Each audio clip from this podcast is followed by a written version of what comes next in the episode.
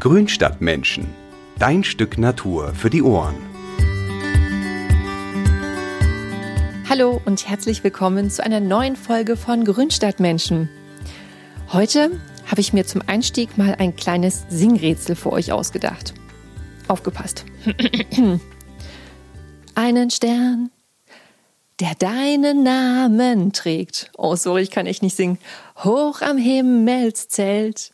Na, hat's Klick gemacht, was das Thema der heutigen Folge sein könnte? Ja, jedes Mal, wenn ich nämlich dieses Lied höre, muss ich einfach an diese Pflanze denken. Bei den meisten Liebeshits geht's ja eher um Menschen, die man gerne hat. Aber bei Pflanzen hat man das ja auch manchmal, oder? Jedenfalls muss ich bei dem Schlager immer an den Weihnachtsstern denken. Und der 12. Dezember ist sogar ihm zu Ehren gewidmet. Wusstet ihr das? Das ist nämlich der Tag des Weihnachtssterns. Und ihr ahnt es schon, dieser Tag ist natürlich eine Erfindung der Amerikaner.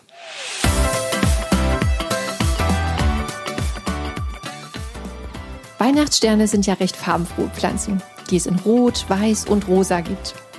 Farben assoziiere ich eigentlich immer gleich mit Blüten. Aber habt ihr euch auch mal beim Weihnachtsstern die vermeintlichen sternförmigen Blüten an den Triebspitzen genauer angeschaut? Die sehen doch merkwürdig aus. Und tatsächlich sind das gar keine Blüten, sondern farbige Hochblätter. In Fachkreisen nennt man sie auch Brakteen. Die eigentlichen Blüten sind nämlich ganz klein, eher unscheinbar und sitzen in der Mitte. Total schräg, was sich die Natur hier mal wieder hat einfallen lassen. Ihr merkt schon, dass wir es heute mit einer ganz besonderen Pflanze zu tun haben. Zu Gast ist heute meine Kollegin Manuela Romig-Korinski. Sie ist Expertin bei Mein Schöner Garten und kennt sich auch mit Zimmerpflanzen wie dem Weihnachtsstern gut aus. Hallo Manu. Hallo Karina. Sehr schön, dass du heute Zeit hast, mit mir, ja, ein, bisschen, mit mir ein, ein bisschen über Weihnachtssterne zu plaudern. Ja, meine erste Frage. Der Weihnachtsstern gehört ja irgendwie so zu der kalten Jahreszeit und zum Advent so mit dazu. Aber sag mal, woher kommt der denn eigentlich? Ja, ursprünglich kommt der Weihnachtsstern aus Mexiko, Süd- und Mittelamerika. Der Weihnachtsstern ist eigentlich nicht eine kleine Topfpflanze, wie man ihn kennt. In der Natur wächst er als großer Strauch, der bis zu sechs Meter hoch wird. Mit etwas Glück kann man ihn zum Beispiel auch auf den Kanarischen Inseln sehen. Dort wächst die Pflanze in den Vorgärten ähnlich wie bei uns zum Beispiel die Forsythien. Genannt wird der Weihnachtsstern auch Poinsettie. Das ist, dieser Name leitet sich ab von der alten Bezeichnung Poinsettia pulcherrima. Die korrekte Bezeichnung heute ist allerdings Euphorbia pulcherrima. Euphorbia bezeichnet dabei die Pflanzengattung, zu der die Weihnachtssterne gehören. Das ist die Gattung der Wolfsmilchgewächse. Für diese Wolfsmilchgewächse ist der Milchsaft typisch, den alle Pflanzenteile enthalten. Das kann man auch bei Wolfsmilchgewächsen im Garten sehen, wie bei der Mittelmeerwolfsmilch oder der Mandelwolfsmilch. Eine bekannte Zimmerpflanze, die ebenfalls Milchsaft enthält, ist der Christusdorn. Auch er gehört zu den Wolfsmilchgewächsen.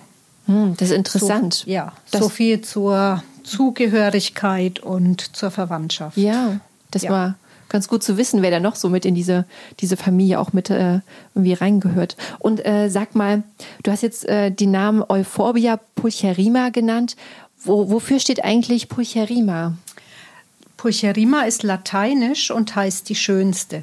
Also heißt äh, der Name des Weihnachtsstern die schönste unter den Wolfsmilchgewächsen. Hm. Ja, durchaus berechtigt, ne? Genau. Da schon so mit den prächtigen Hochblättern. Ja. Und diese Wolfsmilchgewächse, die sind ja auch dafür bekannt, dass sie, dass sie giftig sind. Und das trifft dann auch auf den Weihnachtsstern zu? Ja, tatsächlich. Also wie schon erwähnt, enthalten Weihnachtssterne Milchsaft und der ist leicht giftig. Das kann zu Hautreizungen führen, besonders bei Personen, die da empfindlich reagieren. Deshalb sollte man beim Hantieren mit der Pflanze am besten Handschuhe tragen. Ganz spannend eigentlich der Milchsaft, das ist eine Art Latex, der den Pflanzen als Wundverschluss dient. Dieser Milchsaft enthält die Terpene und Terpene, die für die Reizwirkung verantwortlich sind. Äh, ganz interessant ist, dass diese Stoffe besonders in den Wildformen des Weihnachtssterns in hoher Konzentration enthalten sind. Bei den Züchtungen fürs Zimmer sind die Mengen eher gering. Deshalb sind sie eigentlich kaum giftig. Dennoch, wer Haustiere oder kleine Kinder hat, sollte vielleicht vorsichtig sein und auf die Pflanze verzichten. Mhm.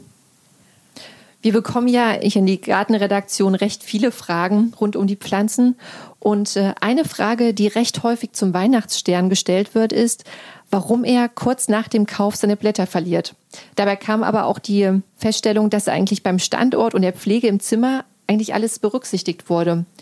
Manu, was könnte denn hier die Ursache sein? Ja, Weihnachtssterne sind ja tropische Pflanzen und äh, sie vertragen keine Kälte.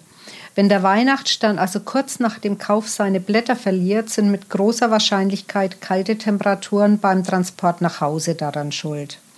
Ganz wichtig ist deshalb, man sollte die Pflanze komplett einpacken, auch für kurze Wege. In Blumenläden achten die Verkäuferinnen darauf, in größeren Gärtnereien und Gartnercentern liegt in der Regel Papier zum Einpacken bereit. Das sollte man dann auch nutzen. Wichtig ist es auch, den frisch gekauften Weihnachtsstern nicht im Auto stehen zu lassen, während man weitere Einkäufe erledigt. Also direkt nach Hause damit am besten. Aber nicht immer ist der Transport nach Hause schuld an dem Blattwurf. Manchmal stehen die Pflanzen auch im Außenbereich oder im zugigen Eingangsbereich. Das hast du sicher schon gesehen. Mhm. Zum Beispiel vor Supermärkten oder in Baumärkten. Und vor solchen Pflanzen sollte man die Finger lassen. Ich habe noch einen ganz äh, spannenden Tipp gelesen. Das finde ich ganz interessant, kann man durchaus nachmachen, mit einer ausreichend großen Kühlbox zum Einkaufen zu gehen und den Weihnachtsstern dann da einzupacken. Oh ja, das probiere ich auch mal aus. Klingt gut. Und wenn ich jetzt den Weihnachtsstern sicher nach Hause transportiert habe und auch noch einen schönen Topf, äh, einen Übertopf gefunden habe, wo stelle ich ihn denn am besten hin, damit er sich wohlfühlt? Ja, ideal ist ein heller Platz, aber ohne direkte Sonne bei Temperaturen von 18 bis 20 Grad. Bei diesen Temperaturen halten die Blüten besonders lange und das ist ja das, was wir wollen. Vermeiden sollte man direkte Heizungsluft und zu viel Wärme. Ebenfalls ganz wichtig, wo man vielleicht nicht sofort dran denkt, ist es auch Zugluft zu vermeiden, denn die Pflanze reagiert darauf mit gelb werdenden, abfallenden Blättern. Deshalb vor dem Lüften die Pflanze am besten in Sicherheit bringen, also an einen anderen Platz stellen und erst wieder zurückbringen, wenn das Fenster wieder geschlossen ist. Außerdem sollte man die Töpfe nicht auf kalte Fensterbänke stellen. Wenn man das macht, am besten Untersetzer drunter geben. Hm, das mache ich nämlich meistens auch immer ganz gerne auf die kalte Fensterbank. Und wenn man da mal fühlt, denkt man so, oh, es ist ja wirklich frisch, ne? Ja, Aber das mit dem Untersetzer, mhm. ja, das ist nochmal ganz gut. Und sag mal, kann ich den Weihnachtsstern eigentlich in dem gekauften Topf lassen oder sollte ich ihn besser umtopfen? Umtopfen muss man ihn nicht. Man lässt den Weihnachtsstern einfach im gekauften Topf und stellt ihn, platziert ihn im Übertopf am besten, sieht am schönsten aus. Wer die Pflanze nach der Blüte allerdings weiter pflegen möchte, das geht natürlich auch, kann ihn im Spätwinter umtopfen. Dafür eignet sich Kakteenerde zum Beispiel sehr gut. Und der neue Topf sollte nicht viel größer sein als der alte. Aber erstmal, um die Blüte zu genießen, einfach schön platzieren und dekorieren. Okay, das ist schon das nächste Stichwort, dekorieren. Ähm, wie dekoriere ich denn den Weihnachtsstern? Im Wohnzimmer oder, oder, oder im Esszimmer. Hast du denn da ein paar Tipps parat? Es darf auch gerne was Modernes sein. Ja, Weihnachtssterne kennt man ja meistens als in klassischem Rot. Aber gerade für moderne Inszenierungen kann man gut mal eine andere Farbe wählen. Es gibt ja Weihnachtssterne auch in Cremeweiß, Pink, Rosa, Lachsrot und was ich auch sehr schön finde, in den verschiedensten Aprikotönen. Äh, was ich ganz gern mache, das ist zum Beispiel die Pflanze auf ein Tablett einfach stellen oder auf eine großen, große, in eine große flache Schale und das Ganze dann mit farblich passender Weihnachtsdeko, Zweigen und Zapfen ergänzen. Die ungewöhnlichen Farben der Hochblätter harmonieren auch gut mit trendigen Kupfer, Bronze oder Gold. Also einfach mal ausprobieren und so in einen solchen Übertopf stellen. Außerdem gibt es den Weihnachtsstern auch in mehrfarbigen Sorten, zum Beispiel in Farbverläufen in rosa-weiß oder rot-weiß. Und es gibt auch Sorten mit gefüllten Blüten. Die sehen dann aus wie große Rosen. Sehr auffällig. Mhm. Habe ich auch noch gar nicht gesehen. Die sind speziell, aber auch schön. Äh, bei der Wildform des Weihnachtssterns sind die Hochblätter übrigens immer rot. Ah, okay. Also Natura immer ja. Rot. Immer rot. Ich habe ja im Gartencenter auch schon mal so diese, diese Mini-Weihnachtssterne gesehen. Die ähm, kann ich dann so im Adventskranz irgendwie äh, auf, äh, dekorieren. Ja, du meinst wahrscheinlich die eintriebig gezogenen Sorten, bei denen ein einziger Blütenstern auf einem Stiel sitzt. Wegen ihrer kleinen Größe lassen die sich besonders kreativ verwenden, das stimmt. Wie du schon sagst, kann man die zum Beispiel im Adventskranz einarbeiten. Die machen sich aber auch sehr gut als Tischdeko zu mehreren auf einem Tisch und man kann sie auch sehr gut hängend inszenieren. Und bei den hängenden Sachen, ähm, was ja, in so kleinen Mini-Ampeln vors Fenster gehängt, das sieht toll aus. Oder auch als Kokedama, zurzeit auch sehr angesagt. Das ist das mit diesen Mooskugeln. Ne? Ja. ja. Den Wurzelballen ja. in Moos packen und aufhängen sieht spannend aus. Sehr ungewöhnlich. Mhm. Oh, guter mhm. Tipp. Und ähm, ja, wir hatten es ja vorhin schon mal gehabt, äh, ne, dass er ja ein Exot ist, der, der, der Weihnachtsstern. Und in seiner Heimat wird er ja meistens, das ja schon gesagt, irgendwie so bis zu sechs Meter hoch. Ne? Aber warum sind die denn bei uns immer nur so klein? Ja, gute Frage, das stimmt. Also da gibt es eine gute, eine einfache Erklärung dafür. Das haben wir den Gärtnern zu verdanken. Und zwar werden die Pflanzen gestaucht.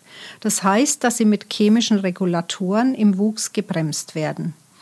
Diese Wirkung das hält nur eine Zeit lang an. Also wer seinen Weihnachtsstern weiter pflegt, wird schnell feststellen, dass er plötzlich anfängt zu wachsen und an Größe zulegt. Und Weihnachtssterne, die haben ja irgendwie auch so den Ruf, dass sie nicht ganz einfach sind, vor allem in puncto Gießen. Wie, wie gießt man ihn denn jetzt nun richtig? Ja, das ist eigentlich gar nicht so kompliziert eigentlich geht es ganz gut. So empfindlich sind sie gar nicht, solange man sie nicht zu viel gießt. Also wenn man darauf achtet, maßvoll zu gießen, kann eigentlich nicht schief gehen. Außerdem muss man darauf achten, dass äh, der Weihnachtsstern keine Staunässe abbekommt. Deshalb muss man nach dem Gießen unbedingt überschüssiges Wasser aus dem Untersetzer oder dem Übertopf abgießen sonst faulen die Wurzeln. Aber wenn man das macht und maßvoll gießt, ist das funktioniert eigentlich, wächst er eigentlich, fühlt er sich rundum wohl. Mhm. Und wenn ich den, äh, also wenn ich ihn jetzt gieße, muss ich ihn auch ab und zu düngen, weil es doch sicherlich auch ein Kraftakt für die Pflanze, so diesen Blattschmuck so zu versorgen. Ja, das stimmt. Den frisch gekauften Weihnachtsstern kann man während der Blütezeit durch zweiwöchige Düngergaben stärken und bei Laune halten. Und dann nehme ich einfach so den normalen Zimmerpflanzen, diesen Flüssigdünger. Ja, genau. und einfach, einfach, ins Gießwasser geben, genau. Okay, mhm. perfekt. Ich hatte ja mal einen Weihnachtsstern, der hat äh, echt lange schön ausgesehen, aber so dann im Februar hat er so plötzlich so peu à peu die Blätter fallen lassen und ich war dann schon irgendwie so ein bisschen traurig und enttäuscht, ähm, weil ich ihn eigentlich gut gepflegt hatte. Was, was habe ich denn da falsch gemacht? Da hast du gar nichts falsch gemacht. Und es stimmt, du meinst wahrscheinlich die farbigen Hochblätter. Mhm. Die grünen Blätter behält der Weihnachtsstern ja. Aber auch die Hochblätter fallen irgendwann ab. Die gehören quasi zur Blüte und haben die Funktion, Insekten anzuziehen. Aber sie halten einfach viel länger als die eigentlichen Blüten, wie du am Anfang schon erklärt hast, die ganz im Innern klein der Blüte sitzen in der Mitte.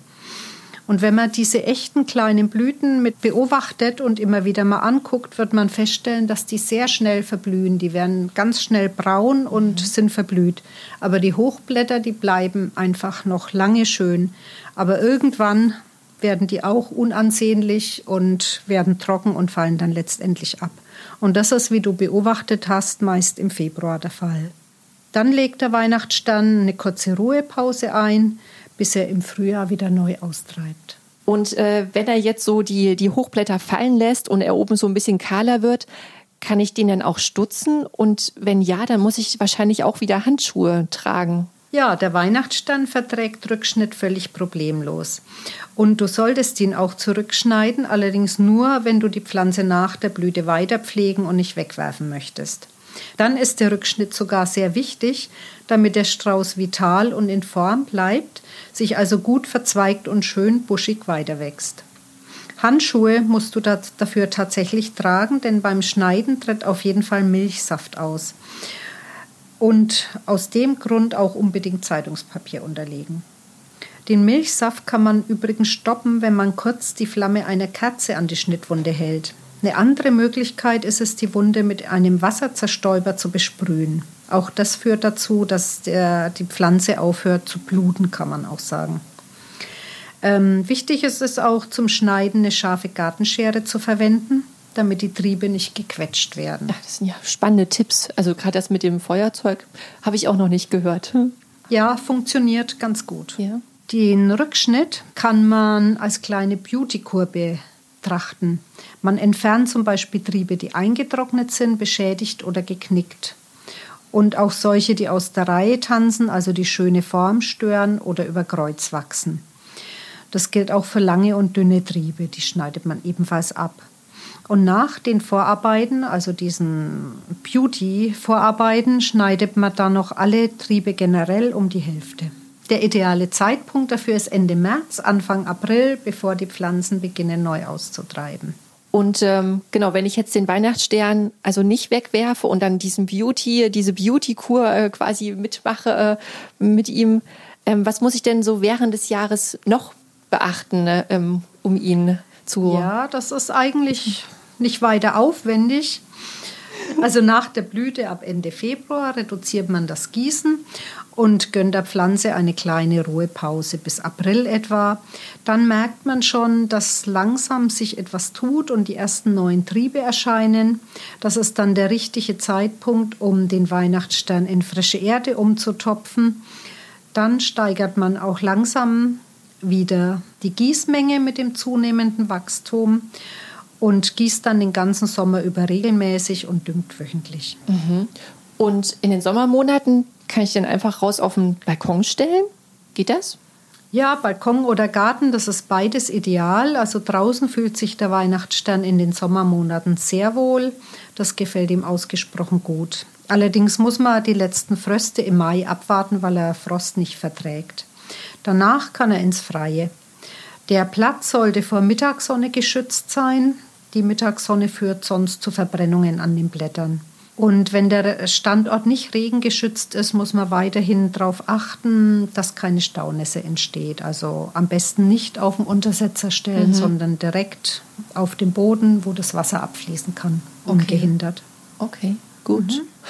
Und äh, was muss ich denn dann tun, so nach dem Sommer, damit er denn an Weihnachten wieder errötet? Ja, eigentlich ist es gar nicht so schwer, aber es ist ein bisschen umständlich.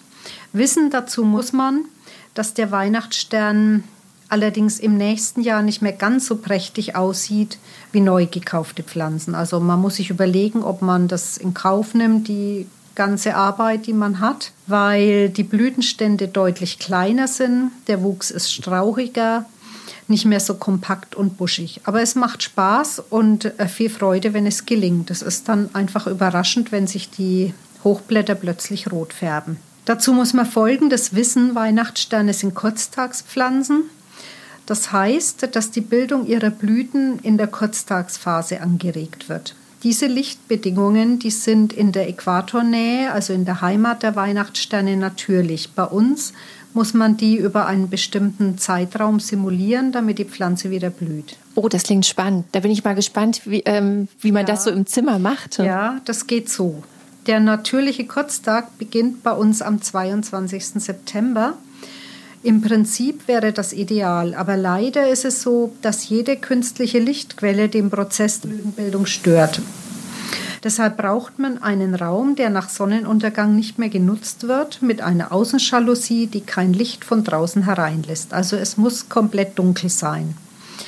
Das hat man natürlich nicht so häufig in den Wohnungen. Nee. Da gibt es aber eine ganz leichte Alternative. Man deckt die Pflanze gut zwölf Stunden lang mit einem, mit einem entsprechend großen Pappkarton oder mit schwarzer, lichtundurchlässiger Folie ab. Das Ganze muss man dann acht Wochen lang jeden Tag machen, also beziehungsweise jeden Abend natürlich. Dann ist die Blütenbildung abgeschlossen und die ersten farbigen Hochblätter erscheinen. Und dann kann man den Weihnachtsstern zurück ins Wohnzimmer holen und die Blüte genießen. Interessant. Und sag mal, hast du das mal ausprobiert? Ich habe tatsächlich während eines Praktikums in einer Zierpflanzengärtnerei hatten wir tatsächlich viele Weihnachtssterne, eine Weihnachtssternkultur und ich habe jeden Abend die schwarze Folie über die Tische gezogen, um die Pflanzen zu verdunkeln Und am nächsten Morgen, sobald ich in die Gärtnerei kam, habe ich die Folie wieder weggezogen. Dann waren die zwölf Stunden um. Und so hat man das früher gemacht. Heute geht es automatisch, die Verdunkelung. Ja, jetzt haben wir schon so viel über den Weihnachtsstern gehört. Kannst du uns zum Abschluss bitte nochmal so die häufigsten Pflegefehler nochmal kurz zusammenfassen? Ja, das ist einmal Kälte beim Transport nach Hause, ein falscher Standort im Zimmer, zum Beispiel Zugluft oder zu wenig Licht und falsche Bewässerung. Okay, das sind so die wichtigsten Punkte nochmal, die wir vermeiden sollten. Ja, dann danke ich dir für die vielen Informationen. Und äh, ja, irgendwie kriegt man jetzt auch schon Lust so zum Experimentieren. Also gerade so, das äh, den wieder zum Erröten zu bringen, finde ich ja schon irgendwie aufregend. Und wir Gärtner, wir experimentieren ja auch so gerne. Deswegen. Ja, das stimmt. Da muss man das irgendwie mal austesten, ne? Aber ich glaube, jetzt kann auch bei unseren Hörern äh, nach den vielen Tipps und Infos eigentlich nichts mehr schiefgehen. Das hoffen wir doch jetzt mal. genau. Dass wir jetzt gut noch den Weihnachtsstern so genießen können in der Adventszeit. Genau. Ja, Dann vielen, vielen Dank, Dank. Karina. Ihr habt Fotos von euren Weihnachtssternen, die ihr besonders schön im Zimmer in Szene gesetzt habt? Dann schickt uns gerne Bilder über Instagram oder auch per E-Mail. Und falls ihr noch den ein oder anderen Geheimtipp für uns habt, wie ihr euren Weihnachtsstern gut durchs Jahr bekommt, dann freuen wir uns, wenn ihr ihn mit uns teilt. Die Adressen findet ihr wie immer in den Show Notes. Und wer mag, kann diesen Podcast natürlich auch abonnieren und verpasst so keine neue Folge mehr. Es gibt uns bei Spotify und Apple Podcasts. Und viele unserer bisher erschienenen Folgen findet ihr auch in den thematisch passenden Beiträgen auf unserer Website mein-schöner-garten.de. So, macht's gut, viel Spaß und bis zum nächsten Mal. Eure Karina.